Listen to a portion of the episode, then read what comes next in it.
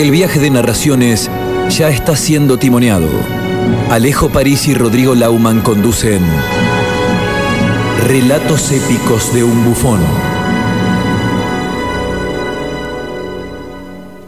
En sus ambullidas al mundo irreal de la inmateria, Hyde suele soñar consigo mismo. Esos desvaríos repiten con porfiada insistencia una misma imagen que se diluye solo por cansancio o absurdo. Allí, cuando no es él, o cuando es él más allá de lo que puede controlar, Hyde es simpático, amable, fiel, correcto, cálido. Luego, lentamente, se despoja de la anestesia del ensueño y vuelve con tranquilidad a su yo. Entonces se reconoce como antisocial, malhumorado, infiel, borracho, pendenciero. La adjetivación, que podrá ser hiriente, reconoce una virtud. Hyde sabe lo que es. Un animal que no se acomoda al entorno y se muestra tal cual es. Un animal que rechaza cualquier posible perfección imaginaria. Hyde piensa, con lógica, que él es el más honesto de los tres. Piensa también que en sus sueños, como en un espejo traicionero, él es lo que los otros quieren que sea, pero no lo que en verdad es. Él, sencillamente, asume su condición de bárbaro y paga el precio de una vida en reclusión y soledad. Se ve como una víctima, una víctima de brutal honestidad, una víctima de los otros. En sus delirios más afiebrados o en sus borracheras más feroces, H cree que es libre. Ya no dialoga sin ganas, no hace el amor con una mujer que no le gusta, no trabaja en oficinas de espantosa rutina, no sirve gentilmente las carnes en las fiestas, no paga los impuestos. Imagina H que vive solo, fuera, y que no encarcela al animal. Fantasea que ebrio de libertad no esconde ni calla y deja, y deja que crezca ese, el otro, el que desea fervientemente a la vecina, el que se gastaría la vida en una noche,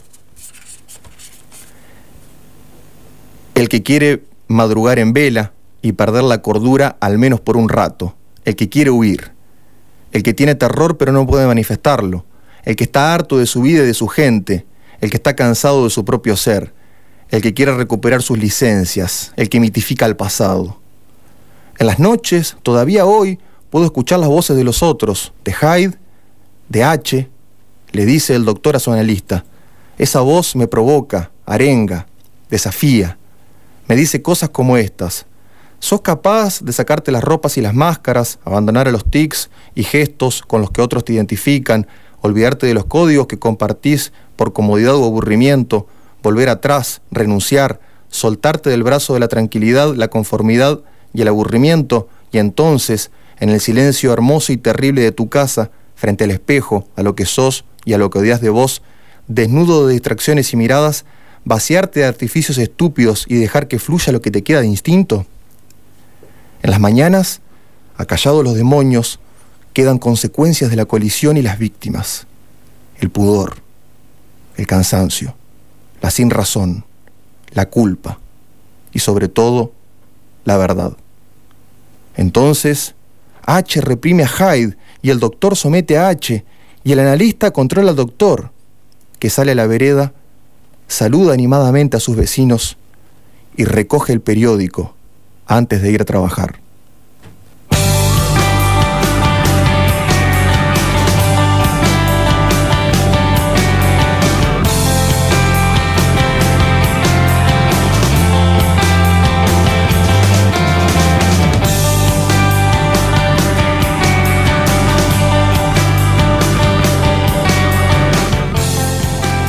Suena Cuentos Borgianos, te desconocí y es un tema inmejorable para introducir al segundo bloque de relatos épicos de un bufón del día de hoy en este especial denominado Juego de Sombras, el Doppelganger entre Stevenson y Borges y es por eso que contamos con la presencia de Estanislao Jiménez Corte vía la línea telefónica.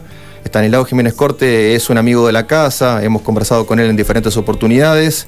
Bueno, es periodista, es docente, doctor en comunicación social por la Universidad Nacional de Rosario, editor de las páginas de opinión en el diario El Litoral, dicta clases en la Universidad Católica de Santa Fe, es investigador además de la Universidad Católica de Santa Fe eh, y ha publicado una cantidad de libros donde, por ejemplo, está justamente Hyde y las bestias, o el relato introductorio que justamente, por supuesto, lleva su firma, su rúbrica.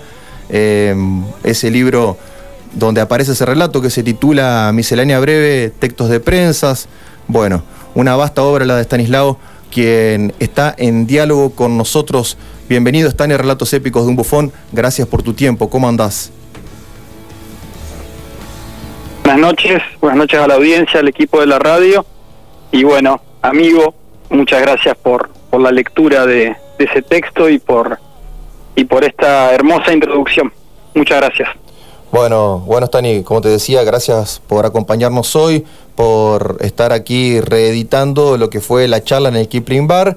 Decidimos hacer esto para dejar un registro para que pueda la gente que no pudo llegar al bar en ese momento, porque no se enteró por, o por lo que fuera que haya sido, eh, pueda llegar de alguna manera a el insumo literario que se dio cita en aquella velada en la cual, bueno, compartimos allí entre libros y cerveza con Santiago también, quien me acompaña hoy, y, el profe Rodrigo Lauman.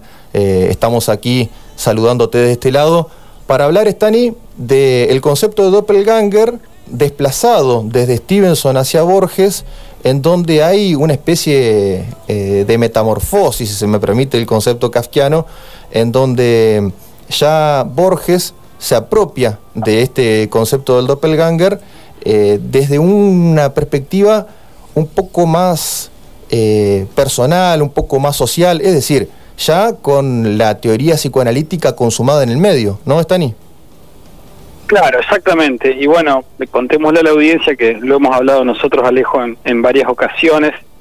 Ese relato, Javi las bestias, lo que hace es una especie de, como vos muy bien dijiste, eh, una suerte de insumo lúdico que parte obviamente de, no solo de la idea de, de la idea tradicional del doble espectral, el doble fantasmagórico del que hablábamos en, en la charla de Kipling, que estuvo muy interesante, con, yo quiero decir, con una excelente participación tuya y de, y de Santiago. La verdad que, bueno, Santiago no lo conocía, pero, pero es muy lindo ver eh, un interés recíproco, un interés compartido, una suerte de comunión por, por gustos y por por lecturas y por, por ciertos temas o obsesiones que creo que son que son universales en un punto, ¿no? En este caso eh, está como me parece en el, en el punto nuclear la idea de lo que se puede llamar, como yo dije en mi, en mi intervención, el doble espectral o la disociación, la disociación del yo, el hecho de, de sospechar eventualmente que, también lo decía yo en la, en la intervención mía, que nosotros eventualmente estamos habitados por un otro o estamos acompañados por un otro o hay una sombra, hay un reflejo o hay una duplicación de nosotros mismos que nos acompaña que eventualmente podemos descubrir o entrever o que sospechamos que está ahí, pero esa existencia que podemos percibir o que puede ser parte también de una paranoia, ¿por qué no? Es una existencia que no necesariamente es una existencia amigable y dócil, sino que puede ser una existencia amenazante, una existencia que está acechándonos, digamos, ¿no? Como si fuera la idea de la sombra, del lado oscuro, del otro, del doble. Y en ese, eh, en ese, bueno, va a haber algunos que van a, van a hablar del gemelo malvado o bien de que la existencia de ese otro que eventualmente nosotros percibimos o descubrimos, y ahí me gusta un poco también la, una idea que viene de, la, de las religiones, que es la, idea de la epifanía, es decir, la revelación, la revelación de que hay otro que nos habita con fines que nosotros no podemos no podemos eh, establecer con, con cierta claridad eventualmente. Y entonces ese relato, Javi Las lo que hace es, digamos, trabajar un poco, ¿no? Con, con, o jugar, porque está muy bien la idea del insumo. La idea del insumo es una es una noción que viene de la economía, que pero que que viene que viene de la economía y que es aplicable a todo, porque en rigor de verdad, cuando uno trabaja un texto o un artículo, lo que fuere, uno trabaja con ciertos insumos que utiliza a su favor, ¿no? Y yo creo que en, ese en el caso de ese, de ese relato que vos leíste, Alejo, lo que está lo que está es un poco la idea del yo, el super yo y el ello freudiano, digamos, ¿no? O sea, la idea, la idea del, del, digamos, de la idea freudiana tradicional, digamos, aplicada, aplicada a Dr. Jekyll y Mr. Hyde, y pero con, con, una, con, una con una tercera entidad, eh, con una tercera entidad. Es una idea que en realidad, digamos, juega y, trata un poco de eh, expandir esas ideas, digamos, desde, desde, un insumo literario. Ahora, vos sé que cuando dijiste insumo, Alejo, yo me acordaba de... Hay un, hay un ensayo de sábado muy bueno que es un ensayo sobre Borges que se llama Los dos Borges. Es un ensayo que está en el libro El escritor y sus fantasmas de, de Ernesto Sábato. Bueno, no nos vamos a meter ahí, pero Sábato es un, es un, es un autor que a mí en lo particular me gusta mucho más como ensayista que como novelista, ¿no? Claro, claro. Bueno, eh, su, obra es más vasta como ensayista que como novelista, claramente, ¿no? Exactamente, exactamente. Bueno, ahí está, la idea, él publica solamente tres novelas, pero lo que dijo él en su momento es que quemó gran parte de su obra literaria. Pero bueno, ese es otro tema, ¿no? Está un poco también ahí la idea, la idea kafkiana que quería quemar todo y después Max Brod eh, lo publica. Pero bueno, pero vos sabés que en ese, en ese ensayo, que es un ensayo muy interesante, donde Sábato critica muy fuertemente a Borges y parejamente lo elogia fuertemente. Porque entre Borges y Sábato, como vos sabés, Alejo, había una, una suerte de disputa, eh, de disputa mm, de tipo intelectual por muchas razones, pero en particular por lo que se consideraba en ese momento que debería ser la figura del intelectual frente a la realidad. Exactamente. Entonces, claro, Sábato toma el modelo sartreano del escritor comprometido, el escritor, escritor comprometido con su realidad, el escritor que tiene que intervenir en la, en la cosa pública, digamos, ¿no? Y Borges, por otro lado, es todo lo contrario. Ahora, en ese, en ese ensayo, que está muy bien porque Sábato lo critica y lo elogia, pero entre las críticas muy fuertes que hace Sábato, él dice que, que Borges juega con las filosofías, que juega con los conceptos y que se apropia de esos, de esos insumos para usarlos como un insumo lúdico en su literatura. Entonces, de la misma forma yo creo, obviamente con las distancias del caso, pero podríamos pensar que en realidad yo creo que esto es un procedimiento de casi todos los escritores. Es decir, no, no tomar con un rigor, eh, digamos, absolutamente académico ciertos conceptos, sino tratar de, eh, digamos, estimularse con esa idea, con la idea del, con la idea del sujeto freudiano, con la idea de la implicación o de la disociación, y proponer una especie de juego lúdico a partir de eso. O sea, cualquiera va a leer lógicamente la, la influencia freudiana en, en, ese relato, pero finalmente lo que se propone es una especie de, de juego, de juego literario que yo creo que puede servir como, como una suerte de estimulación intelectual para algunas personas, digamos. Esa es un poco la idea de la idea de ese relato. Y algo de lo que hablamos también en la, en la charla, que aparte te agradezco, por supuesto, la, la invitación y, lo pasamos muy bien porque, bueno, no solo por no solo por la conversación, sino porque la combinación de, de unas buenas cervezas, una linda noche y, y hablar un poco de, estos autores que tanto nos gustan es, es una combinación muy interesante, ¿no? Stani, per, perdona, que, perdona que intervenga, ah, eh, creo que te estás por meter en Borges, ¿no? Si no me equivoco. Exacto. Porque antes, antes de, alejarnos del relato introductorio, déjame mencionar solamente una cuestión que me parece que el relato tuyo, ¿no? el que servía para introducir a esta parte del programa, eh, tiene muchas eh, aristas, si se quiere, innovadoras, ¿no? Em, eh, a ver, hay algunas que son más innovadoras que otras. Quiero decir, por un lado, esta perspectiva invertida que si Jekyll sueña con Hyde, Hyde puede tranquilamente soñar con Jekyll, me parece interesante, ¿no? Desde el vamos. Después está esto que mencionabas vos de aplicar el sistema del aparato psíquico según Freud e introducir una categoría más. Pero Eh, fíjate vos que hay dos cosas que me parecen muy interesantes que hay que mencionarlas. Eh, por un lado es la introducción de la vida en sociedad y de una cuarta categoría, que es el terapeuta. El terapeuta es una cuarta categoría que está fuera del, aparato psíquico, ¿no? Eh, que está dentro del, mundo social, del mundo del trabajo. Eso por un lado, y ya te paso la pelota.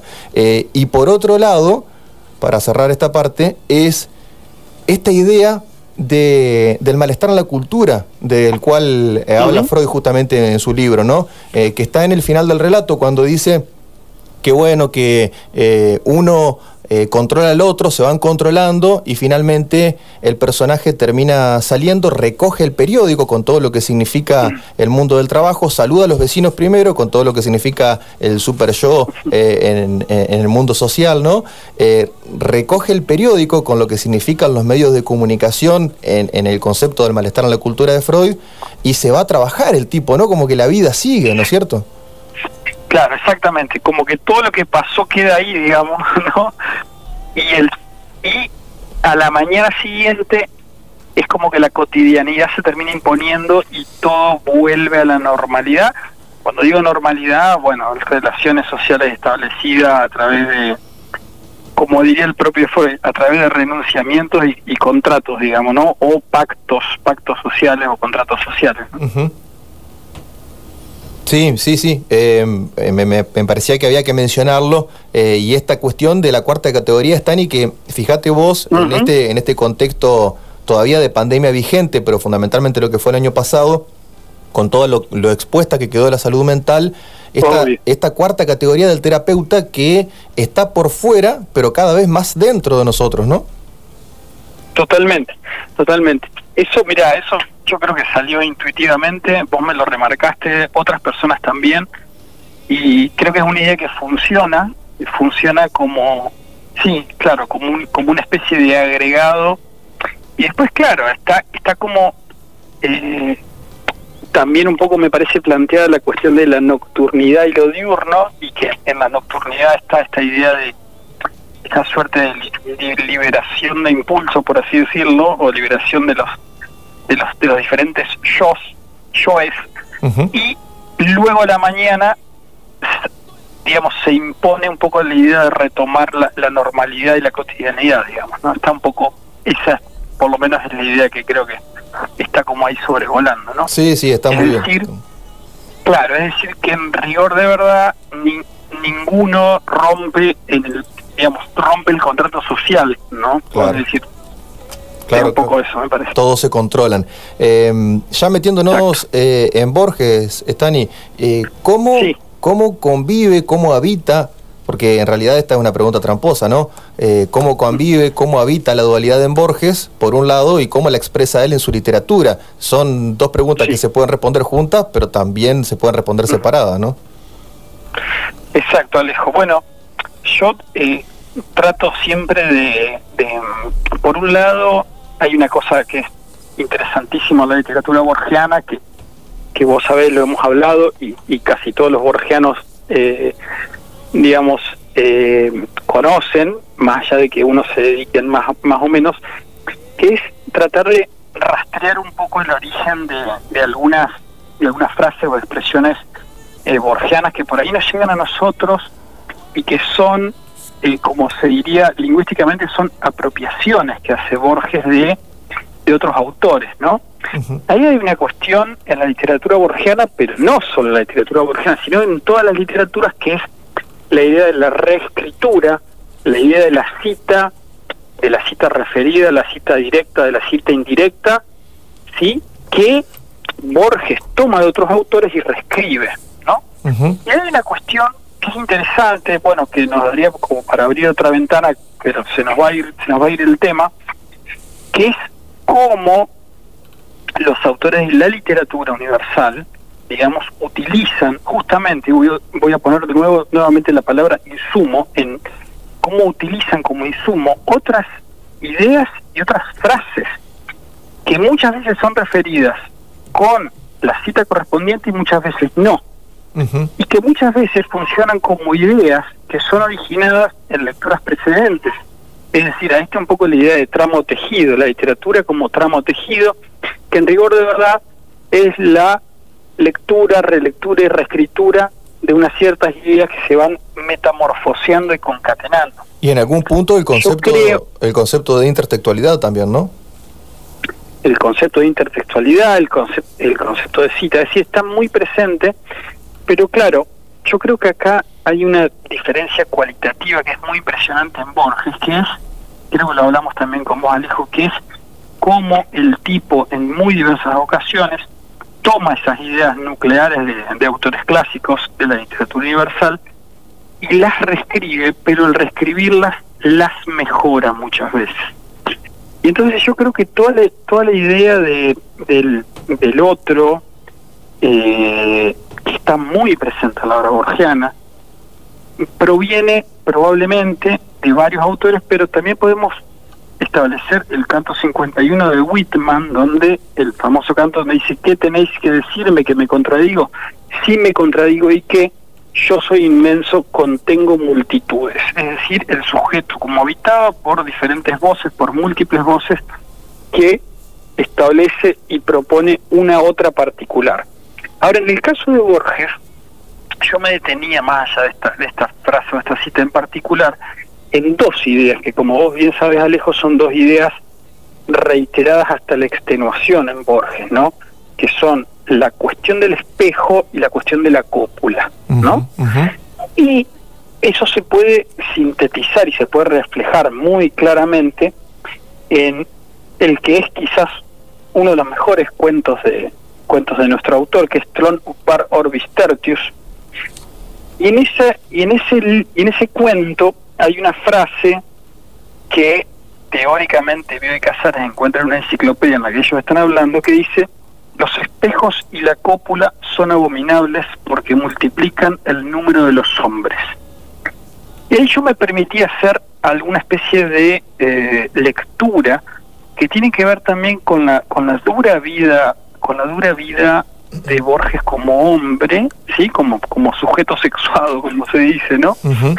porque está un poco el, ahí está ahí está el, horror del espejo el horror de la duplicación pero también el horror de la cópula y el horror de la cópula es el horror de la carne es el horror de lo blando es el horror de lo perecedero.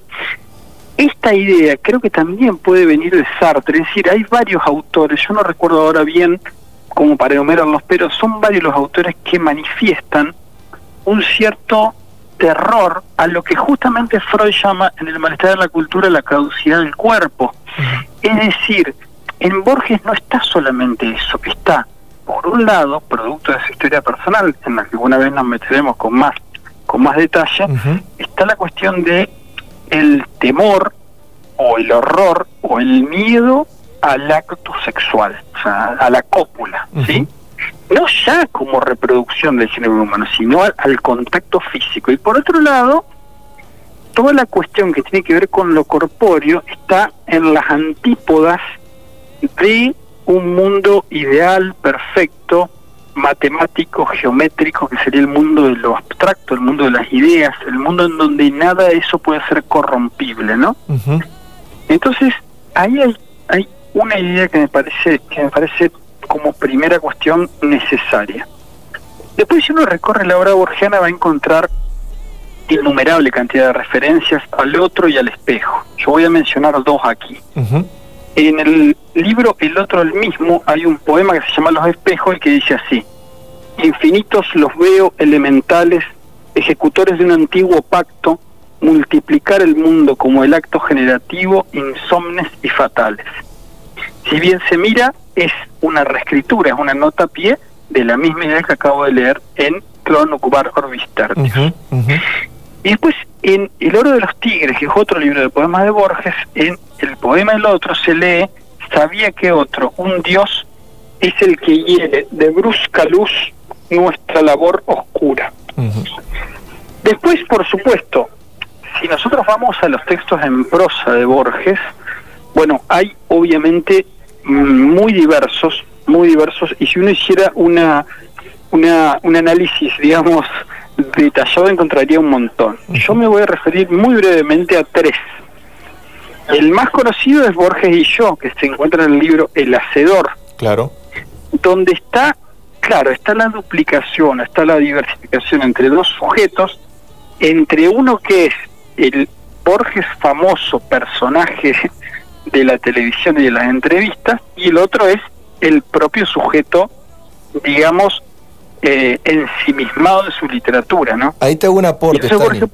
Ahí te, hago un aporte. Ahí eh, eh, sería algo así como desde una perspectiva, si se quiere, desde Walter Benjamin, uno sería el Borges cultural y el otro el exhibitivo, ¿no? El que pasó por, por, la, por la impresora, ¿no? Por la imprenta.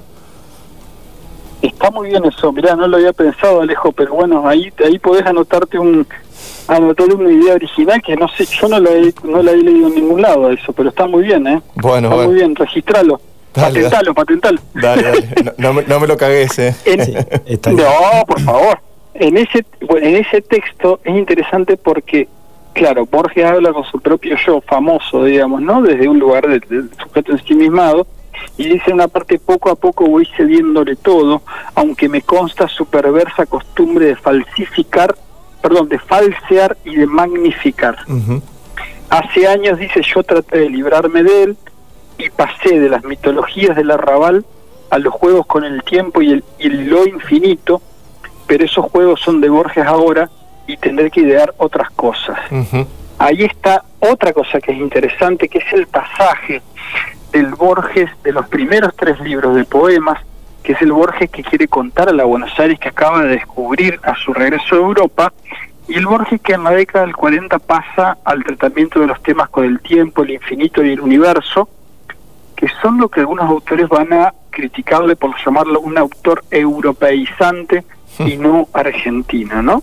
Disculpa, Estani, eh, acá está, eh, está Santiago que te quería hacer un aporte también. Estani, ¿cómo te va?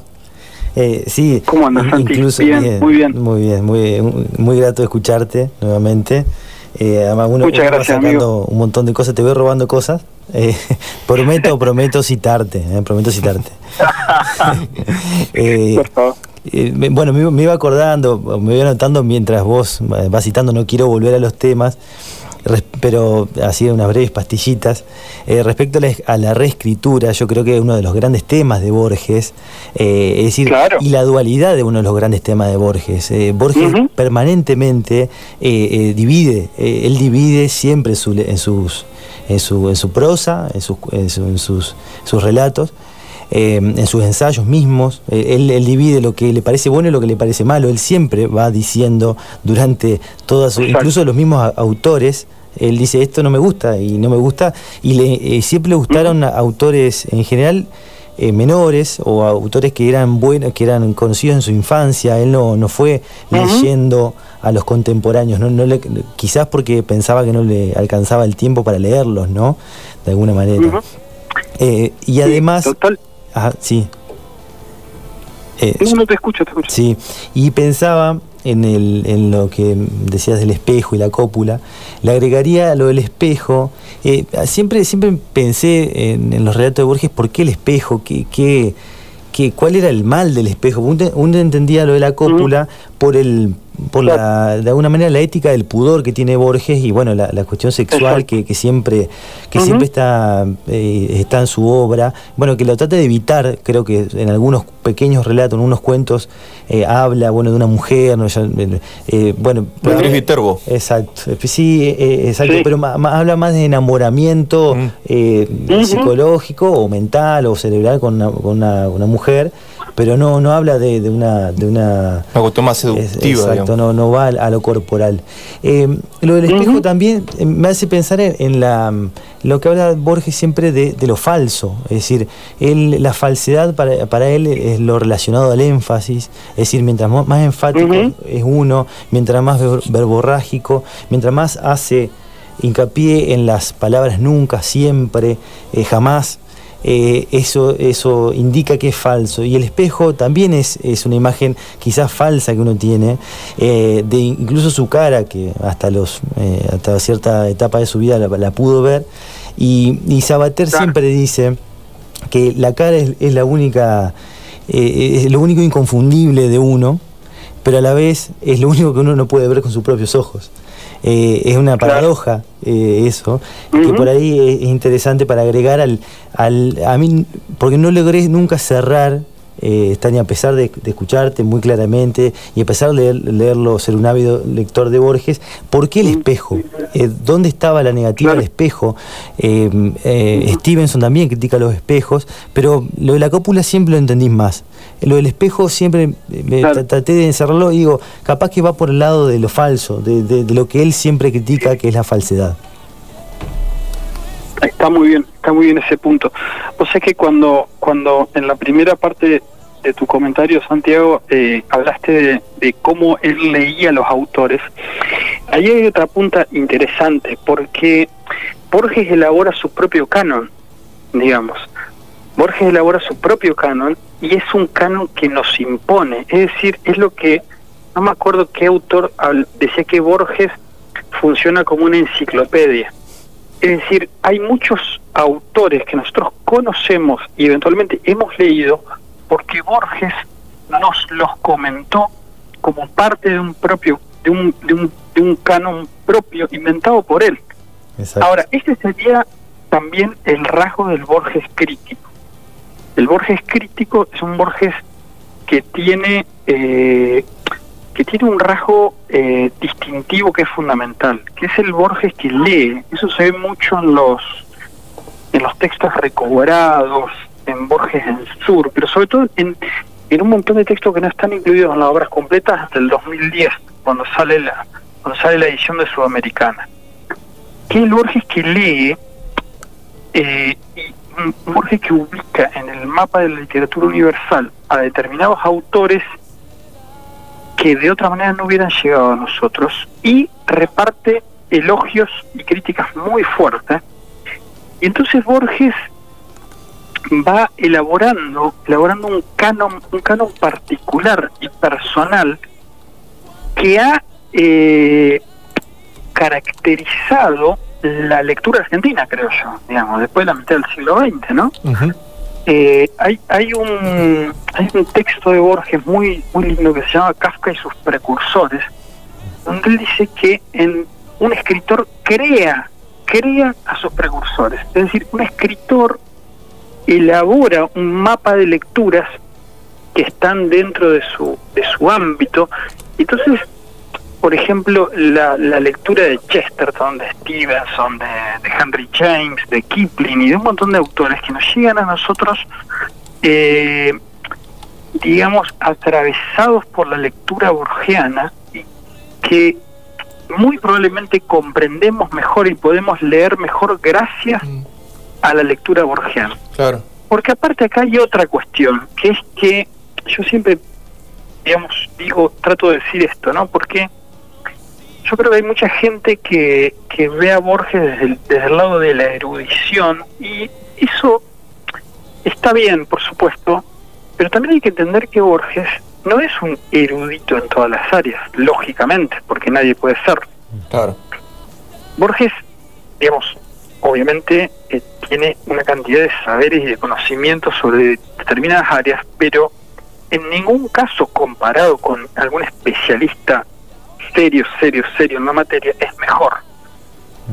La gran virtud de Borges en este sentido es qué hacer con eso, qué hacer con esa erudición.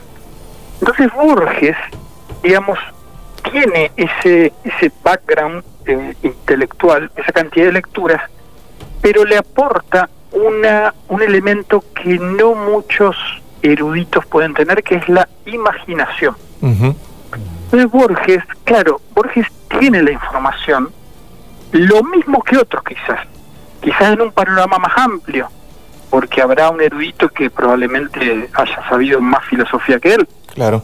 Pero no está la eh, perspectiva de la imaginación y del juego, diría yo. Y acá lo vuelvo a tomar a sábado.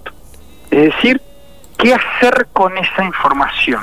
Es que si hay... Esa, no, perdón, Stani, que te corte. Es que eh, me parece que una de las grandes virtudes que tiene Borges, y me parece que es un gesto, a pesar de lo que eh, alguna parte de la crítica dijo sobre Borges, es algo que, que le debemos como gesto de, gratitud, ¿no? De, generosidad de parte de él, y es que eh, si la filosofía está en el centro, él teje una trama elíptica o, circular alrededor de la filosofía. Es decir, eh, no, no filosofa por nosotros, nos invita con sus cuentos, con sus poemas, a filosofar a nosotros, nos da las herramientas, pero no filosofa por nosotros. Me parece que ahí hay un gesto de grandeza, ¿no?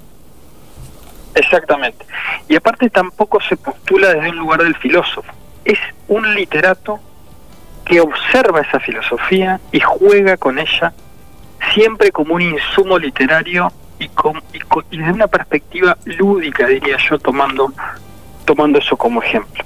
Y déjame mencionar, Alejo, eh, dos, eh, dos mm, textos más que, refieren a la idea del otro, de la duplicación. Vos habías mencionado... el otro del Habías mencionado, habías, mencionado antes de que, de que empecemos a charlar junto con Santi, eh, Borges y yo, y justamente la reflexión, la reflexión de Santi de los espejos, o, la duda que a él le quedaba, se relaciona justamente con una de las frases que vos mencionabas de Borges y yo, que es, eh, aunque me consta, su perversa costumbre de falsear y magnificar, ¿no? Em, Exactamente. Entonces me parece que ahí hay una pequeña respuesta del propio Borges para lo que Santi eh, dudaba recién hace un rato. Pero sí, está el otro también, decías, ¿no? En sus cuentos. Está el otro del libro de arena, que es, yo no sé si es el primero o el segundo, bueno, en realidad habría que ver que es Borges encontrándose a sí mismo con esta especie de juego, eh, digamos, eh, de juego de temporalidades, es decir, un Borges más joven, un Borges más viejo que se encuentra en algún momento y que se pone a hablar, y ahí está también un poco la idea de, eh, me parece que la idea del ajedrez, digamos, ¿no? Que es dos jugadores que se encuentran en un momento y en una intersección determinada y que son movidos por una mano que es una mano externa, digamos, ¿no? Y ahí está también una idea que me parece que es interesante, que es una frase que está en ese cuento, que es cada uno de los dos era el remedio caricaturesco del otro. sí. sí. Sí, sí. Y después está el, la última referencia que, voy a dar, que es eh, la el, relato que se llama 25 de agosto de 1983, que está en la memoria de Shakespeare. Me gustaría leer un pequeño pasaje que dice, bajo la despiadada luz me reconocí, de espaldas en la angosta cama de fierro, más viejo, enflaquecido y muy pálido, estaba yo, los ojos perdidos en las altas molduras de yeso. Me llevó la voz no era precisamente la mía, era la que suelo oír en mis grabaciones, ingrata y sin matices. Y yo me acordaba que Borges en una de, en una de las entrevistas decía que no le gustaba su voz, no le gustaba cómo leía sus poesías porque parecía la voz de un compadrito borracho, ¿no? El, hecho de que era, de que era mm, medio tartamudo y, balbuceante, ¿no? Y yo lo que lo que decía un poco en la, en la charla que tuvimos, Alejo y Santi, es que me parece que, en el caso de Borges, por lo menos en estos pocos ejemplos que pusimos, y seguramente si hiciéramos un análisis más riguroso, habríamos de encontrar muchos más, es que en el caso de Borges, el otro no es, no es el malvado, no es el que anuncia la muerte, es más bien un otro que aparece de otro tiempo, soñado real y no hay explicaciones posibles, pero que aparece como justamente una sombra, una duplicación, otro a explicar algo, ¿no? A explicar algo que el propio Borges quiere comprender. Es decir, que hay un tiempo uno y un tiempo dos, hay dos temporalidades, o bien está la tensión entre una figura pública y una figura privada, y bien entre el sueño y la vigilia, que en rigor de verdad es la tensión tradicional entre dos ámbitos o entre dos sujetos que yo creo que en el caso de Borges tratan de ayudarse recíprocamente a entender, ponerle el universo, lo que fuera, pero entender sobre todo su propia vida, su propia obra y eventualmente su destino o su existencia, ¿no? El otro soñó, ahora, ahora lo sé, con la fecha imposible en el billete. Se termina cerrando Borges, justamente el cuento del otro en el libro Exactamente. Y, Exactamente. Y me parece que, más allá de lo que decís, Stani, también hay un juego histérico, ¿no? Em, quizás casual, no a propósito de Borges con, con el lector, ¿no? porque a pesar de que, como decís vos, no hay explicación posible, em, el lector se ilusiona eh, con, con, que esa explicación llegue, ¿no? Y, eso ocurre, creo, escuchándote a vos, em, por lo que justamente decías de que es el propio Borges el que está tratando de explicarse algo a sí mismo con su narrativa, ¿no? Yo creo que yo creo que ese, es el, nexo de todos estos relatos y referencias que es un poco la, perplejidad sobre, sobre porque vos fíjate que en el, en el texto de la memoria de Shakespeare hay también una discusión sobre su obra y le dice en cierto momento te vas a dar cuenta que tu supuesta obra no son otra cosa que una serie de relatos, ensayos y esbozos. Es decir, hay, hay una necesidad de comprender la propia existencia y el, el otro, el que viene a aparecérsele, él, el, uno lo ve como un posible mensajero de algo que él no entiende explicar. Y finalmente un poco está la idea también de que ninguno de los dos termina de entender eso porque es imposible entenderlo, ¿no? Claro. Es la existencia misma.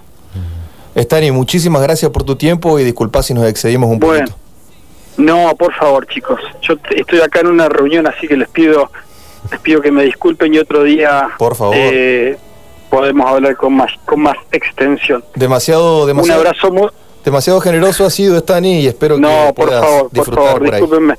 Un, abrazo a Santiago y a toda la banda. Elijo a vos, como siempre, un abrazo enorme. Chao, Un abrazo grande, Stani. Muchas gracias por tu tiempo. Dale. Muchas gracias, nos estamos viendo. Chao, chao. Ahí pasaba Stanislao Jiménez Corte. Linda charla, Santi, ¿no? Hermoso. La verdad que eh, muchas cosas para, para seguir eh, discurriendo sobre sobre Borges, que bueno, siempre pasa que cuando uno empieza a hablar de Borges eh, entras y se ceba. sí, entras en un mar que no sabes dónde, cómo, salir, pero, pero es muy interesante sobre todo escucharlo a él que, que escribe muy bien y es muy buen lector. Profe, ¿usted cómo lo viene sintiendo? Frente al micrófono, como oyente por ahora, ya va a entrar en acción, pero igualmente usted tiene vía libre para participar. Sí, pero la verdad que, que es espectacular el conocimiento que tiene Stanislao acerca de todo lo que es la obra de Borges, se nota que es un lector asiduo, un gran conocedor, eh, y aparte es eh, un tipo que, explica muy bien, porque todas las por ahí uno eh, piensa, dice, bueno, acá hay algo que me gustaría profundizar y enseguida te lo, te lo te, saca la duda o lo, profundiza enseguida, entonces está, está muy bueno y aparte tiene algo que es que te da ganas de ir a los textos para comprobar vos mismo. Estanislao fue profesor mío en la universidad, o sea, tuvo que tratar de sacarme bueno con todo lo que eso implica. O sea, digamos, ha tenido que hacer, ha tenido que remar, ¿no? Así que eh, charlamos con Estanislao Jiménez Corte, eh, doctor en comunicación por la Universidad Nacional de Rosario, periodista, editor de las páginas de opinión del diario El Litoral. También es eh, docente universitario, dicta clases en la Universidad Católica de Santa Fe es investigador también por la Universidad Católica de Santa Fe y es escritor, como mencionábamos, ha publicado cinco libros, uno de relatos, uno de ensayos, eh, una tesis de maestría, justamente sobre la metáfora en los textos de prensa, la metáfora borgiana en los textos de prensa, y dos libros sobre poesía, los últimos dos que han salido con el sello de la Universidad Católica de Santa Fe.